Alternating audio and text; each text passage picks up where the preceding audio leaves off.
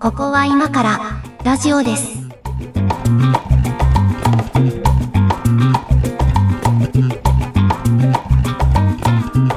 えーここは今からラジオです。上書きです。猫屋敷です。今日もよろしくお願いします。はい、よろしくお願いします。はい。あのー今日はですね、テーマが、これまでもちょいちょい、あの話題に出てたんですけれども、ほうほ AI でいこうと思います。AI。はい。まあ、人工知能ですね。うんうんうん。はい。あのーなんかまあいろんな分野のいろんな AI があると思うんですけど、まあ、多分うん今その世の中で最もホットな話題の一つじゃないかなと思うんですけど、そうですね。よく見ますよね。うん、なんか、字面を、もはい。あの昔は AI って言ったら Adobe イラストレーターだったんですけど、確かに。AI ファイル開ける 開けない問題とかね、ええ。多分そっちに頭いく人今いないですよね。はいはいはい、そうですね。うん、どどうですか、なんか周りでこう AI 来てるなとか、なんか仕事に影響あるぞとか、そういうのあります？あの、えぐくて、あのまあ、ちょっと前までは広告業界にいたんですけれども、ほんほん。えっ、と、そのバナーって、デジタル広告におけるバナーって、すごくなんかその、なんだろう、クリエイティブの中で主要な業務だったりするじゃないですか、制作業務だったりするんですけど、それ多分機械化されちゃうなっていうのを結構 D さんとあたりがやってますよね。はあ、はあは確かにそうですね。うん、あれだからなんかそのバナーデザイナーの仕事なくなっちゃうなっていうはい感じはありました。あのまあなんかこうそういうバナーの世界一応まあ自分も広告若干かじったので、うんうんあのバナーの世界とかで言うとこう昔からある手法で言うと A/B テストってあるじゃないですか。うんうんうんうん。なんか複数のクリエイティブを比べて実際出稿してみて、えーどっちの方が反応が良かったかとか、まあ、その条件を積み上げていくとどんどんこう反応率みたいな精度が上がっていくよみたいな手法をやってますけど、うんうんうん。それが AI でハイパー高精度になってるって感じはしますよね。そうです。ね、なんかその AB じゃなくて、どころじゃなくて、なんか65535種類ぐらいいっぺんにバーッと作って、ばらまいてチェックするみたいな、そういうことが、まあ、あのなんか人間使うとね、なんかその違法な労働に発展しそうな作業量なんですけど、そうですね。AI だから、まあ、黙ってそういうことやってくれるっていう、うんそこは強いですよね。なんかね、まあその、こう昔ながらの伝統的な広告業界も少し垣間見たことがあるので、うん。こうなんていうんですかね、そういうことじゃないだろうっていう気もちょっとするんですけどね、広告って。なんかこう、うん。なんえエモい部分が、うん。そのちゃんとなんだろう表現できるのかみたいな、うん。うん、クリエイティブ側からはなんかそういう気持ちもあるんですけど、はいただ、はい。はいまあ AI も十分エモい言葉をひねって出してきたりするので、うん。うん、なかなかこう肉薄してるなっていう気持ちがありますし、うん。その受け手がどう感じるかというのが、まあ、そのババナー広告で言ったら、そのなんなんていうか、え受け手のその態度変異を促すとか、そういった。ところが、まあ、唯一指標なわけじゃないですか。そうですね。えっと、逆にその受け手の態度変容が起これば、うんバナーのクオリティ、クリエイティブ的なクオリクオリティ、クオリティって、あの、あんまりね、関係ないですよね。そのドライに見ちゃうと。まあまあそうなんですね。まあちょっとこれ、広告論みたいな話になるのかもしれないですけど、その、なんていうんですかね、こう、まあ、ネット広告とかで実際クリックしてもらう、クリックレートを上げるとか、その先のなんうんうん。か商品の購買とかにつなげる、購買率を上げるみたいな、あの、指標が基準だと、もう AI の方がいいよねって、それは当然なると思うんですよ。うん、そうなんですよね。でまあ、でもなんかこう、広告の目的って必ずしもそれだけじゃなかったりするので、なんかこのブランド最近かっこいいなとか、うんうんうんうん。なんかそういうこう、まあね、ブランディングって言っちゃうとちょっと、あの、大きすぎるかもしれないですけど、こうイメージを変えるとか、うんうんうん、これまで認知されてなかったイメージを植え付けるみたいな効果っていうのは、結構なんか数値化しにくい部分だったりすると思うんですよね。うんそうですね。だし、まあ、その、多分その AI に奪われる仕事の領域、バナーの仕事っていうのは、多分はいお金のないクライアントの領域だと思うんですよ。はいはいはいあ。ぶっちゃけね、ぶっちゃけお金の 問題ありますよね。そういったあの、んブランディングとか、そういったところにお金がちゃんと使えるクライアントの、うんえっと、仕事は多分奪われなくて、うん。うん、なんか、もうちょっとこう、たくさんばらまくような、うんあの、広告だと、なんか効果がでかいんだろうなっていう感じはそうですねありますね。うん。まあ、AI に奪われる仕事はみたいな話を、まあ、ちょっと今日はしてみようかなと思うんですけど、そうですね。えっと、まあ、これまで、あの、この番組で扱ったテーマで言うと、その、漫画家とかはなかなか AI では難しいんじゃないかみたいな話とかもしましたけど、うんうんううん。ん。まあ、でもどうですかね。あの、この仕事 AI にもうなっていいんじゃないみたいなのってなんかあります？そう、なんか機械的なやっぱりその作業とかは、はい。特に頭脳労働のそういう作業とかは AI 化されていくでしょうねと思っています。されるべきでしょうねという。例えばそのじ事務仕事の、なんかその、事務仕事でパソコンができないのって、もう文字を読んで理解するみたいなところが一番でかいような気がするんですけど、はいはいはい。まあそういったところも多分、えっと、ぎ技術が上がっているので、正確に読み取れるようになっていて、まあそれはあとはどう、えっと、分岐処理していくかっていう話なので、うん。なんかそういったところはあんま人間がやらなくてもいいのかなっていう感じはありますよね。まあそうですね。事務作業とかで言うと、まあ実際うちで使ってる、まあ会計ソフトですかね。クラウド会計ソフトとかは、まああれを AI って呼んでいいのかとかもあるんですけど、まあ結構なんかもうその、費目とかも予測して入れてくれてるわけですよ。うんうん。なんか口座の出入り。りとかも自動取得して、まあこれ毎月定額でこれ出てるやつだからこれだよねみたいなのは、一応入れてくれてて、間違ってたら修正してねっていうところにポンって上がってくるみたいな。うんうんうん。っていうのはまあ手入力の数を減らしてくれるっていう意味ではだいぶ便利にはなってますよね。うんうん、ただね、なんかまあ、それはもうそのソフト、そのシステムの問題だと思うんですけど、あんまり賢くないなと思うのは、その、うんうんなんか、年間売上予測とか勝手に出してくるわけですよ。おうで、でそれ何から出してるかっていうと、その、あの、これ、これまでのなんかお金の動きから、このペースで上がっていけば、あの、6月、7月の時点でこうだから、えっと、うん期末、3末にはこうなるよね、みたいな ところの数字を出すんですけど、なんかそれってこう、業態とかによってもだいぶ違うし、その、うん。下期にだいぶ売り上げある仕事とかもあるじゃないですか。なので、そうですね。そこはね、ほとんどその予測機能はあんまり役に立ってないなとか思ったりするんですけど、まあでもそれもこう、あれですかね、あの、まあクラウド会計とかなんで、いろんな会社とかいろんな業種がそれをどんどん使っていって、その実績数値のこう、なんていうかデータの母数がこう増えていけば精度上がっていくのかなとかも思ったりするんですよね。うんそうですね。まあ、どのみちその、なんか、いわゆる AI で処理されると言われることって、その、うんサンプルがないと何ともならないはいはいはい。じゃないですか。だから一社の中での実績って、例えばその、売上の件数が月1件しかない会社とかって、でも、でもでかいみたいな会社って、うんありますよねの、サンプルになりようがないですよね。はいはいはい。ななので、同じような業種のデータを匿名でごっちゃ混ぜにして、とか、やれるんだったらすごく強いなっていう感じがしはいますね。はいはい。まあね、あの、年間売上の半分以上が12月にありますみたいな会社ありますもんうん。ありますよね。業種によってはね。うんうんうんそうか。まあ、そうですね。あの、まあ、個人的にあの AI に早く、まあ、取り入れていくべきというか、なるだろうなと感じてるのは自動運転とかかなとか思ってて、うんうんうん。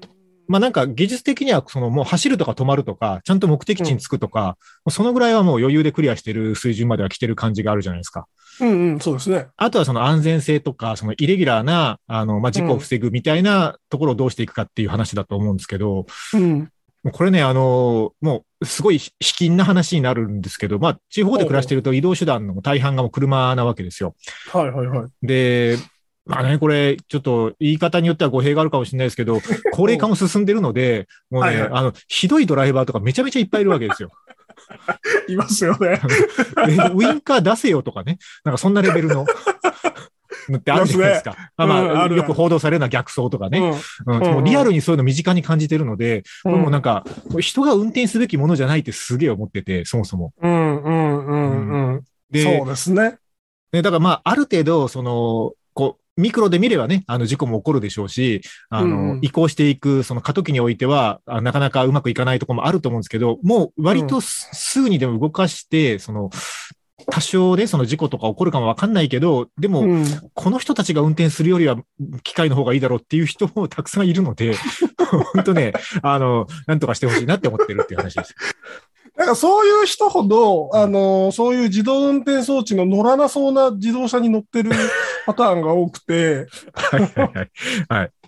うん、なかなかこう、ます。なんだろう、安価で入れられる仕組み、仕組みというか、安価で入れられるっていうのが前提になっちゃうと思うんですけど、ただまあその、えっ、と、自動運転だと事故がゼロになるを目指してるとダメですよね。なんかその、そうなんですよ。そうそう。だからじ、うん自己ゼロを目指すとね、多分いつまでも導入されないと思うんですよ。うん、そうだと思います。でうん今でもね、そのい一定数の事故は起こってるわけで、まあ、残念なことですけど、死亡事故も年間件数そこそこあるじゃないですか。うんうんそれが、こう、人工知能というか、まあ、機械が運転することになることによって、減るよねってなったら、もう移行していいと思うんですよ。そうね。そうねマクロで見たときに全体の件数はまあ減るよねと。ゼロにはならないけど、っていうところが移行し時かなと思うんですけどうんね。うんうんうんうん。まあなんかそのパキッとどの道移行することはなくて、きっとなんかその運転支援、はいはいはなんかそうですねその、なんだろう。まあ自動運転するにはセンサー類がすごく発達していかなければならないんですけれど、えっと、まあその過程で多分その AR 的に、あの、まあ視覚補助みたいな、こうここになんか動くものあるぞみたいな、こう赤で囲ってくれるとか、はいはいはいなんかそういったそのね支援機能が、はいまあはいなんとなく人間の運転する車に導入されてって、うんで、なんかその認識機能が上がっていって、最終的にはその自動運転に統合されるみたいな、はいはい。なんかそんな絵が自然だなと思ってなるほど。見ていますね。うん。あ、うんそれいいですね。なんか最初は人間の運転をサポートする機能から行くっていう。まあ、どのみち機械で見れ見れないと、あの、自動運転もできないので、必然。的に、うん、なんかそういう機能が出てくるんじゃないかなって。てか、かっこいいじゃないですか。なんかその、フロントガラスに波動みたいなのが出て、かっこいい、かっこいい。あの、スピード、あれ、なんでこう、フロントガラスに出さないですかね危ないからなのかなああ、多分なんか動向法上の問題ありそうな気がしますね。なんかフロントガラスになんか映しちゃいけないとか、装飾とか。か確かしちゃいけないんですよね。なんか。まあ、バキバキいますけど、なんかすごい毛とか生えてるやつとかいるし、なんか、あ、の、トラックそとかいますけど、内側にぬいぐるみとか置くのはいいと思うんですけど、確かあの、えっと、ガラス自体になんか色を入れるとか、えっと、なんかこう絵を描くとかは確かダメだったはず。ダメなんだ。うん。まあ現行法ではですけどね。なんかその辺がちょっとなんか、うまくキャッチアップできてないなっていう気がしますね。うん。えーっと、人生の大事なことは大体こち亀に書いてあるんですけどね。あの、こ こち亀にはなんかそのじ 自動運転車みたいな話はすでにだいぶ書かれてて、ただね、その、えっと、バッテリーが上がったんだったかな。なんかその、車が故障した瞬間にフロントガラスがすりガラスになって、マニュアルでも運転できなかったっていうオチがついた回があって、だからそういうなんかこう、最後のマニュアルモードみたいななんかどうにかできた方がいいと思うんですけどね。はいはいはいはいはいはい。いや、でもうん本当ね、そうですあの、車は人間が運転すべきじゃないなって、こうなんか最近毎日思ってますね。車乗るたびに、ね。そんな、その交通戦争のただ中にいるひどい、ひどい人いますからね、本当ね。うん。いや、ほら、だって、今、2020年でしょえー、21年間でしょ、えっ、と、うんほんの200年前ぐらいは、その、馬とかが主要な移動手段だったわけじゃないですか。はいはいはい。だから多分今から200年後とかの人から見たら、えうん、車、人が運転してんのマジで？危なくね？みたいな 感じの扱いになるはずなんですよ。はあ、はあはあ、このまあ、その時はもう車じゃないかもしれないですけど。なんでもない人たちがそんな特殊技能を持ってたなんてみたいな。え、な、個人が気をつけるみたいなレベルで安全管理してたの？みたいなね。個人の技能に依存するの危なくね？みたいな価値観に早くなってほしいなって思ってますけどね。うん。どんどん人間がなんかごゴミ化していくというか。あ いやいや。だからほら、えっと、乗馬も馬もほら、あのーなんだっけ、乗馬っていう競技だったりとか、あ特殊なね。そうそう、なんかエンタエンタメとか競技とか、スポーツとしては残ってるじゃないですか。はいはいはだけど今、その移動手段として馬乗ってる人いないでしょ？い。いないですね。だからその車の運転っていうのは多分そういう位置づけに行くと思うんですよ。だからモータースポーツは残るかもしれないし、はいはいはい。なんかこう、そういう乗車体験みたいな、なんかレジャーとしては残るかもしれないけど、その日常の移動手段として、ね。うん、使わなくていいんじゃないかなって思ってるっていう話でしたけどね。自動運転だけでもだいぶ語りたいこといろいろあるんですけどね。そうですね。そうね。あの、まあ、うん面白いなと思ったのは、その人工知能とか全然自分はその、うこう、専門でも何でもないので、本当聞きかじった話しか知らないんですけど、面白いなとこの前思ったのは、あの、ポッドキャスト番組だったと思うんですけど、なんかラジオで聞いてて、えっと、将棋の AI の話してたんですよ。はいはい。将棋とかチェスとかの AI あるじゃないですか。うんうん。で、チェスとかは確かもう人間を、には勝てなかったんですよね。うん。そう確かそうです。で、将棋はなんかそのパターンが多いので、んまだなんかギリ人間も頑張ってるみたいな話だったと思うんですけど、なんかその将棋の AI を作った人の話をしてて、うんうんえっ、と、途中まではなんかその、プロ棋士の人とかが指す、その挙動とかを真似するような、なんか人間の真似をさせようとしてたんですって。うんうんでもそれだと一定レベル以上になかなか強くならないというか、うんっていうのを途中でその方針を変えて、人間の真似はやめようと。うんうんで、ただその、こういう局面の時にこういう打ち手をしたら、あの、これだけ勝ちに近づくみたいなパターンを覚えさせていくっていう方向にシフトしたところから急速に強くなっていったんですって。だからそういうなん、なんていうんですかね。だから人工知能ってもう人間の知能を真似するとかっていう話ではないんだなって思ったっていう話なんですけど。うんうんうんうん。なんかそのパパターンをいくつ豊富に持てるか、持たせるかうんみたいなの、あとはパターンの探索みたいなことをさせるみたいなうん。ことですよね、きっと。あのーうんだから人工知能が、まあ、AI が打ったその将棋の打ち手とかで、なんかスコア化されるじゃないですか、あれ。うんうんうん。この手を打ったら、その、どれぐらい勝ちやすいかみたいなことがスコア化されて表示されたりしてると思うんですけど、あれってなんかプロ棋士の人が見ても、なんかなんでこの手でこんなにスコアが出るのかわかんないみたいな手がたまにあるらしいんですよ。うーんそういうのが面白いなと思って。この人間の今までの寄付の中では生まれなかった、そうそうそう。神の一手がまだ存在するそうそうそうそうただ、えっと、藤井聡太は打つらしいんですよ、そういう手を。AI なんじゃん。そうそうそうそう。AI なのかもなって思って。いや、だから、こう人工知能が発達することで、なんか人間の持ってるなんか未知の可能性みたいなものがまだ明らかになっていくとしたら、これは面白いなと思ってるんですよね。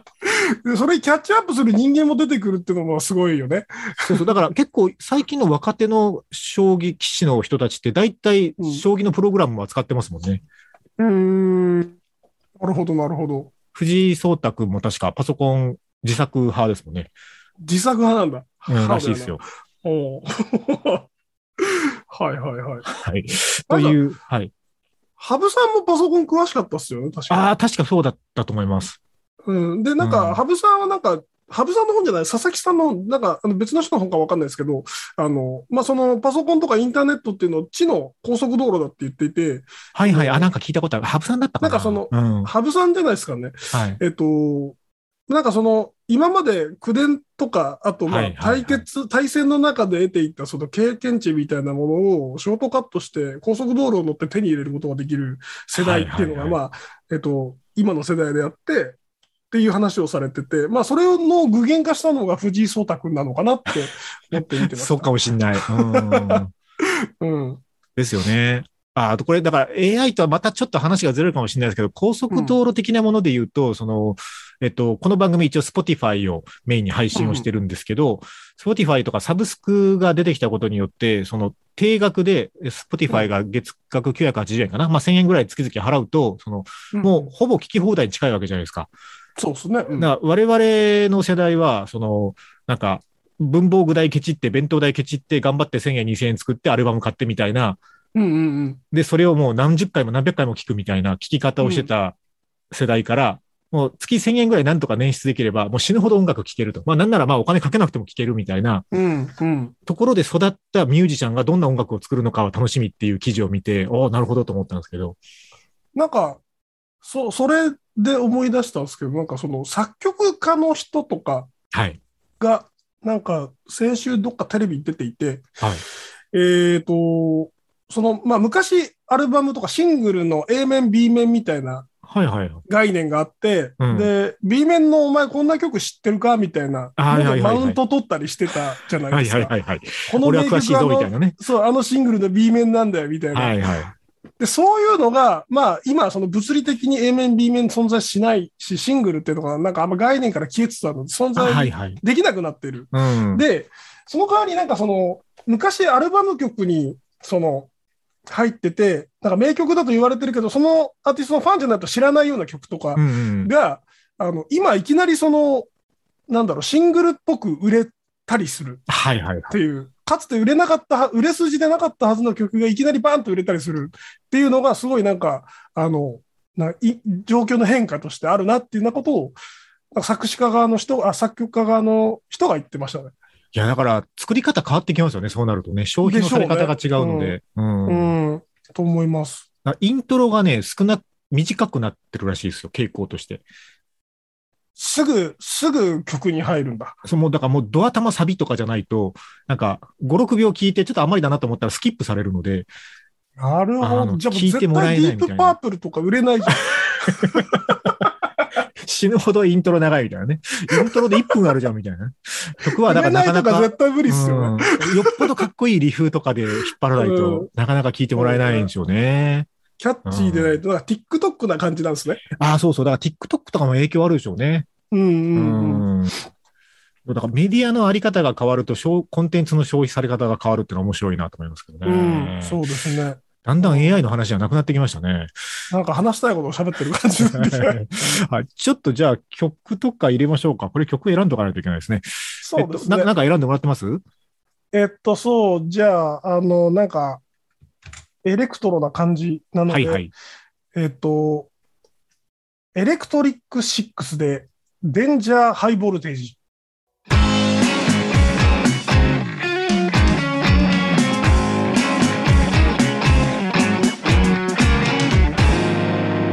ここは今からラジオです。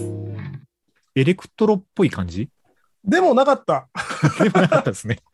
あの、なんか、この曲は、あの、PV がバカバカしくて好きな曲ではいはいはい。なんかあの、イケメンおじさんと、なんか、えっと、柴田理恵みたいなおばさんが、あの、なんか、股間と胸のところになんかすごい、あの、なん、なんていうのかな、光る、光るドームみたいなのつけてて、で、サビになると、その股間とおっぱいが光るっていう、それだけの曲です。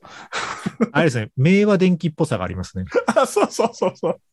その辺のバカバカしさがあります。ああ、いいですね。はいえっと、一応今日テーマが人工知能 AI なので、ちょっと話をうん AI に戻しましょうかね。はいはい。えっと、なんかもう世間的に今そういう AI っていろんなところに出てくるので、うんなんかこれも AI、あれも AI みたいになってるんですけど、うん。なんか AI の定義とかってあるんですかね？ね、いや、なんかすごい不思議なんですよ。そんなにその、なんだろう、いきなり炊飯器に AI つく？みたいな 気持ちになっていてあでもなんかありますよね、そういうやつ。あ、あるじゃないですか。家電に特になんかすぐ AI って言いがちはいで、エアコンとかが結構早かったですよね。ああ、まあでもエアコンはまあわからんでもないかなって気がしますけどね。うんなんかその、なんだ、時間帯とか人がおるおらんとかで、はいはいはいその、風向とか風量とかをうん。っていう話ですよね。それってでも AI なんだっけっていう、その、なんだデータの蓄積別にいらなくないって思ってて、はいはいはい。それなんか単純にセンサーが発達したから賢くなったってあいうだ、けで。そうか。そういうことか。こういう条件の時は、こういう挙動をするよっていうパターンをただ知ってるだけっていうことですね。そう。あのーうんまあ、プログラム的に言うと、if 分の積み重ねなんですよはいはいはい。部 屋 で、にそれをなんか、AI と言い張ってるのが、なんか、謎だな。あー部屋の中に何人人がいるかとか、えっとそ、部屋の上と下で温度がこれぐらい差がついたよねとか。湿度が何パー超えたよねみたいな条件をいくつか持ってて、条件に当てはまった時に、こう、動作が変わるっていうのは AI じゃないんじゃないか説ですね。そうそうそうう。んうんうん。なんか仮に、その、なんか当日の天気とか、うんうんその湿度とかはいはいを、まあ、取っていて、で、うん今後こんな感じの気温になるだろうなとか、はいはいはい。そこまで推測して、勝手にコントロールしてるんだったら AI だと思うんですけど、ああ、そうか。そこを、まあ、新たなデータを蓄積していって、それをもとにその動作の精度が上がっていくとか、新たな挙動を覚えるとか、そういうのがあれば人工知能っぽいですね。なんか日曜の昼間はこいつら外に出るからそこまでがっつり下げなくていいだろうみたいな運転をしてくれるとはいはか、なるほど、うんなるほど。そういうことっすよね。うん。ああ、なるほどね。えっと、昔あの、自動販売機の会社さんとお仕事してたことはあるんですけど、うんうんうんあの、自動販売機ってもう、あの、進化するところがないって言われてたんですよ、その頃。でもまあもう20年近く前かな。十数年前ですけど、もう自動販売機ってある程度日本のやつは特にもう完成されてて、うんうんうんうん、あんまり進化するポイントないって言われてたんですけど、えっ、と、今の JR さんとかが子会社でやってると思うんですけど、その、うんえっと、前を通る人の性別とか、えっと、年齢とかを見分けて、で、あの、もうタッチパネルで、あの、表示する商品をそもそも変えるみたいな。はいはい。あのディスプレイになってるやつですね。ああ、そうそうです。ディスプレイになってるはいやつ。はいはいはいはい。で、あれも、その、単純にそう、男性だからこれとか、女性だからこれとかを出すっていうパターンだけだったら人工知能じゃないけど、うんえっと、その通行量とか時間帯とかのデータを蓄積していって、どうも湿度が高い日はこれが売れるなみたいなやつとかが、傾向として分析できたならば、そういうふうに表示の仕方を変えていくみたいなことを、勝手に成長していく感じがあると人工知能っぽいってことですね。そうそうそう。今日なんか暑くなりそうだから、なんかその水系上に置いといたろうみたいな、うんうん。そういうことですよね。ああ。うん。なんか、こう、多分、そういう研究もされてんじゃないかなと思うんですけど、でも、だとすると、その、えっと、なんていうんですかね、こう、因果関係と相関関係って違うじゃないですか。うん。うん。うん。なんか、うんえっと、犯罪者の3割は朝パンを食べるみたいなやつですよ。はいはいはいはいそこに因果関係はないけど、相関はあるよね、みたいな。あるよねっていう。うん とか。そうそう。でも、その単なる相関も、えっ、と、関係があるものとして蓄積はされていきますよね。そういう学習の仕方をしていくと。ななっちゃいますね。うんなっちゃいますよね。うんなんか、なんか大事なものが抜け落ちそうな気がしなくもないんですけど、うん。なん、なんか、なんでしょうね。そう、そう、犯罪者の何割が朝パンを食べるみたいな、その一見何の因果もなさそうなものから因果をほじくり出すみたいなことを膨大なデータ量からするっていううんのが、まあ、その、なんだろう、将棋の神の一手を探すのと同じはい話で、はいはい。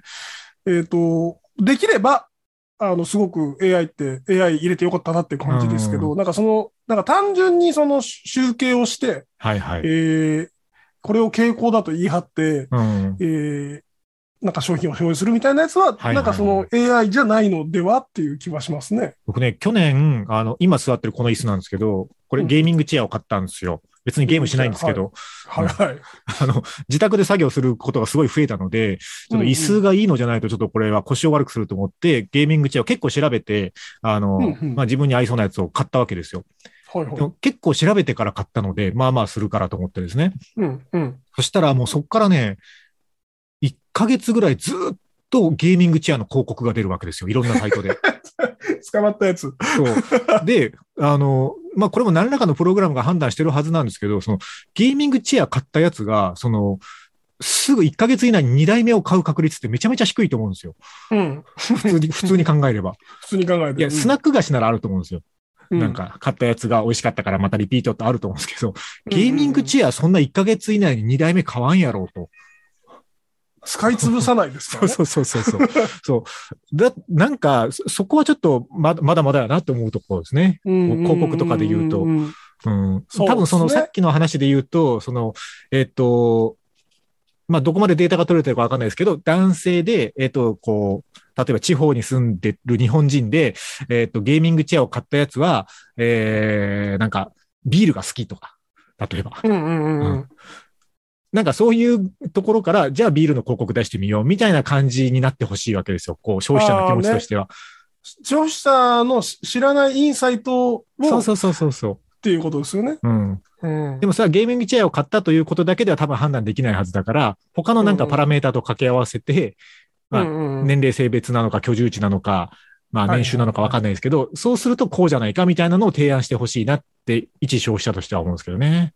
なんか、すごい便利、便利というか、広告が有有効なものになりそうですけど、一方でうん。嫌がりそうな人もすごいいますね。なんでお前は俺のことをそんなに知ってるんだっていう。ああ、はいはいはい。えっと、僕、アマゾンを割と使い始めた頃、一瞬だけその気持ち悪さあったんですけど、うんうん。なんで俺が読みそうな本をお前はそんなに知ってるんだみたいな のは、あの、リコメンドを見て、アマゾンを使い始めの頃はちょっとありましたけど、でも、うん。はるかにやっぱ利便性の方が勝っちゃうというか、うん。むしろなんかそう、そういう情報をもう全部渡すから、いい感じのものを提案してっていう感じにすぐなりましたけどね。うん。あ、僕ももう全然その口で、うん。あの、もう、いいろんな意味で Amazon の奴隷なんですけど、あの、ただなんか、一方で Google とか Amazon とかそういうなんかビッグなデータを持っている会社に立ち向かおうとしている人もたまにいて、たまにいて、かたくなに Google アカウントを作らないとか、あ絶対クラウドにデータを置かない人とかいますよね。いいますよね。んうんなんかあの、Google の、なんだろう、IME、日本日本語入力支援ああ、日本語入力。はいはいはい。はいはい。あれ、すごい優秀で、えっ、と、例えば、ちょっとその広告代理店というか、はいえっと、ゲーム業界の仕事をしてたんですけど、そのゲームのキャラの名前って、はあはあの、普段使わない漢字が入っていたり、そあ。の、はいはいはい。なんかカタカナでちょっと耳慣れないカタカナだったり、はいはい。特殊な、その、も文字列なんですよ。はいはいはいはい。その、その上で、その文字列を絶対に間違えてはいけないじゃないですか。キャラ名を間違えてえーそうですね。ありえないじゃないですか。そうですね。なので、えっと、知らないゲーム、知らない、まあそのアニメも元ネタの、えっと、キャラ名を正確に把握しないといけなくて、はいはいはい。その上で Google 日本語入力って最強なんですよ。確かに。絶対間違いないですよ。絶対間違いですよね。うん。しかも、えっと、IME とか辞書を共有できますもんね。そうです、そうです。うんあの、グループで共有もできるので、はいはいはい。すごい優秀なんですけど、まあ多分そういうう利便性に僕は惹かれるけども、逆にその Google 日本語入力に打ち込んだ自分のその不穏な、あの、内なる何かをさらけ出したような文章みたいなものを吸われると思ってる人もやっぱいて、いますね。嫌っていう人もはいはい。はいはいはい。結構いますよね。ああ、まあね、だまあ、これ多分その、同じ側なので、別に渡して大丈夫というか、むしろ渡しちゃうよっていう方なので、うん、あんまりそっち側の気持ちはわかんないんですけどね。うん。うん。なんかね、でも多分もう、そうこう、もうそうなっていきますよ。利便性の方が勝っちゃうでしょう、いずれ。買っちゃうと思いますけどね。なんか、うんただ、アップルとかなんかその、はいはいこの間まで CM やってたんですけど、なんかその、うん店の店頭で支払いしたら、その店の人がついてきて、うん。どんどん人がついてきてみたいな CM がこの間まで流れてたんですよ。つまり、えっと、その、はい。なんだ、iPhone を使ってるときにトラッキング、データのトラッキングを許すか許さないかみたはいいな。議論が、まあ、うん。その欧米であって、うん、で、えっと、そういうことをさせない機能をつけましたっていう CM なんですけど、はあはあはあはつまりその、えっと、利便性は認めて、その、なんだろう、使わせつつ、それを拒否する、えっと、手段、手段というか選択肢をユーザーに与えるよみたいなのが今の主流なのかな？あ。ああ、そっか。まうんあ嫌な人はオフにすればいいじゃんってことか。オフってねっていう、そうの、ん。アプリとかもそうですよね。はいはいはい。うん。いや、なんか、もう、こう、なんていうんですかね。自分の個人情報とかにそんなに価値があると思ってないんですよ、基本的に。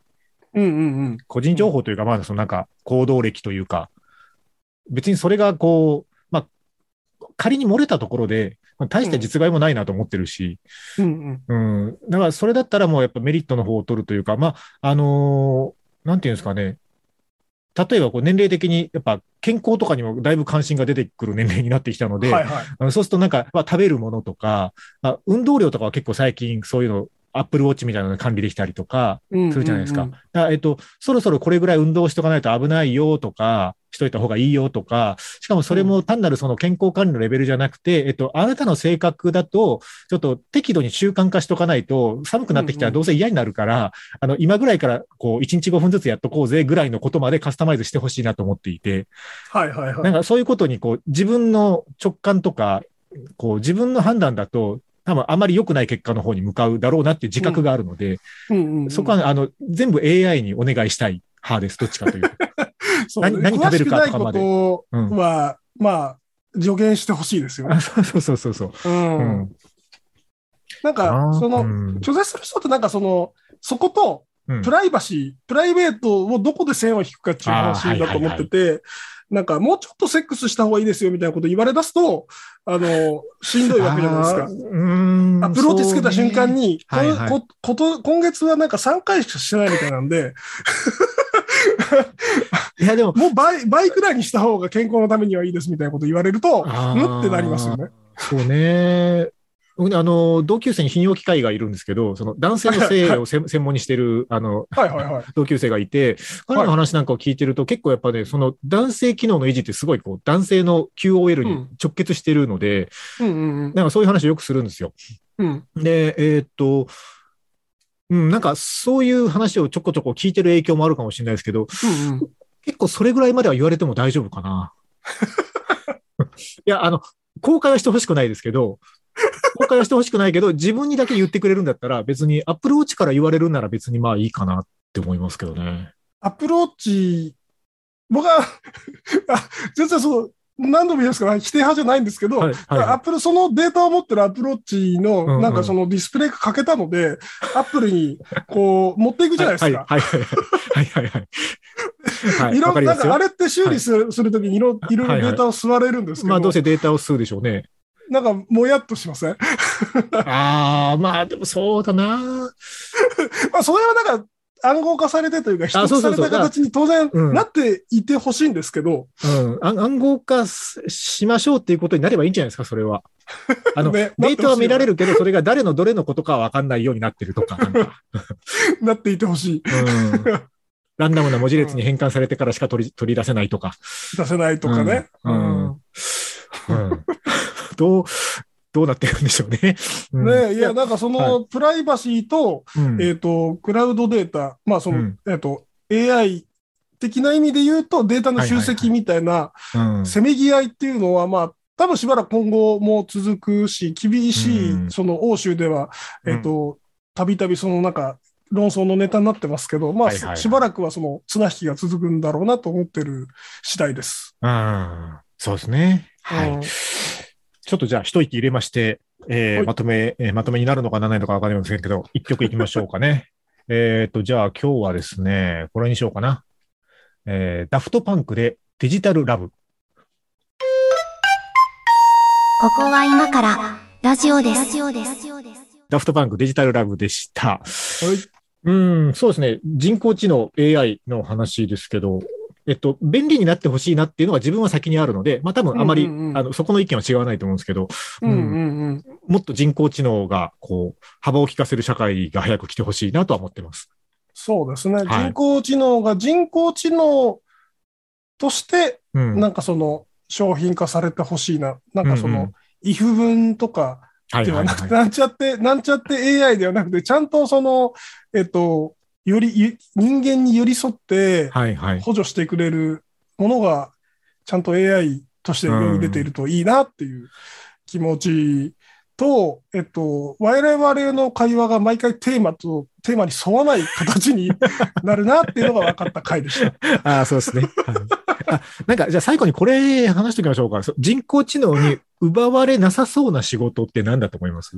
奪われなさそうな仕事。うーん。そうですね。風俗とかじゃないですかね。いや、でもわかんないですよ。風俗とかも、まあね、擬態化されてしまうとね。そうそうそう。なんかほら、結構、なんていうんですかね。俗人的じゃないですか、あのスキルって。うだん、うん、から数値化できそうじゃないですか。うん。なんか数値化できるものは、なんか機械化できそうな気はしますけどね。そうね。なんかその、ぶハードが追いつけばされちゃうね。そうそうそう。なんか風俗産業とかって日本はすごいなんか多様化してるらしいじゃないですか。うん、うん、うん。なんかいろんなジャンルがあるみたいな。はいはい。でもそれっていろんなジャンルがあるのは多分いろんなニーズがあるからで、うん。そのニーズをこう分析して、こう定型化数値化していくみたいな意外と、ああ。意外と便利かもしれない。強いかもしれない。今、今、その上垣さんの一言で思いついたんですけど、マニアック AV 業界ですね。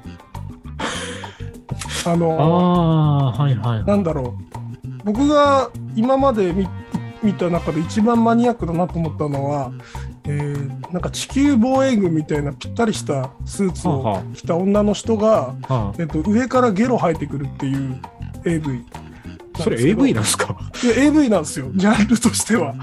ただ、それを見て、それに性的興奮を覚える人がいるっていうこと？そう、そう。う、ん。人間の多様性もさることながら、その発想はなかなかたどり着けないのではっていう。でも、これ AI と全く関係ないですけど、あ自分はこのジャンルに、こういうシチュエーションに性的な興味があるなっていうことに気づくためには、そのシチュエーションに出会ってみないと分かんないですよね。出会わないと分かんないですね。どっちが先なんですかねそういう謎 AV ができて、それを見て感動した人がいたのか、なんか分かんないけど、たまたまそんなシチュエーションに出会って、そういうニーズが生まれたのか。あれは、なんだろう、あの、まあ、なんかせ誰かの性に刺さるってことは多分なんか制作者側出し手側にその素地があるというかまあ,、はいはいあーえっとそうか作り手が結構ねそうそういう監督がそういう人でそういう人でって言ったらあれですけどそういう性器持っていてはいその趣旨をばらまく行為があの手の AV を作るっていう行為だと思うんですよね。なるほど、ね。生存ですよね。はいはいはい。同志を増やすというか。そうそうそう、うんそういう行動は AI にできるのかなどうなんだろうっていう。あーあまあでも、あの、前回でしたかね、あの漫画の話をしたときに、結構そのうん。原作のネタみたいなのは AI がアイデア出しはして、でそれをこう形にしていくところは人間が形にしていくみたいな、協業すると今までにないうんうん。作品も生まれるんじゃないかみたいな、なんかそういうこう、なんか、手を組んでほしいですね、そこはね。でもあのこのジャンルがあるってことは多分このジャンルもあるぜみたいなのをう。ん AI に出してもらって、で実際撮ってもらってみたいなね。それを見た監督の昔のトラウマがざっとそうそうそう。冷気して。AI テーマの番組でエンディングこれでいいんすかね？大丈夫ですかね？はい。あの、はい大体、大体こんな感じになのでいいと思います。わかりました。はい。えー今日は、ここは今からラジオです。AI 会でした。えーではまた次回お会いしましょう。さよなら。さよなら。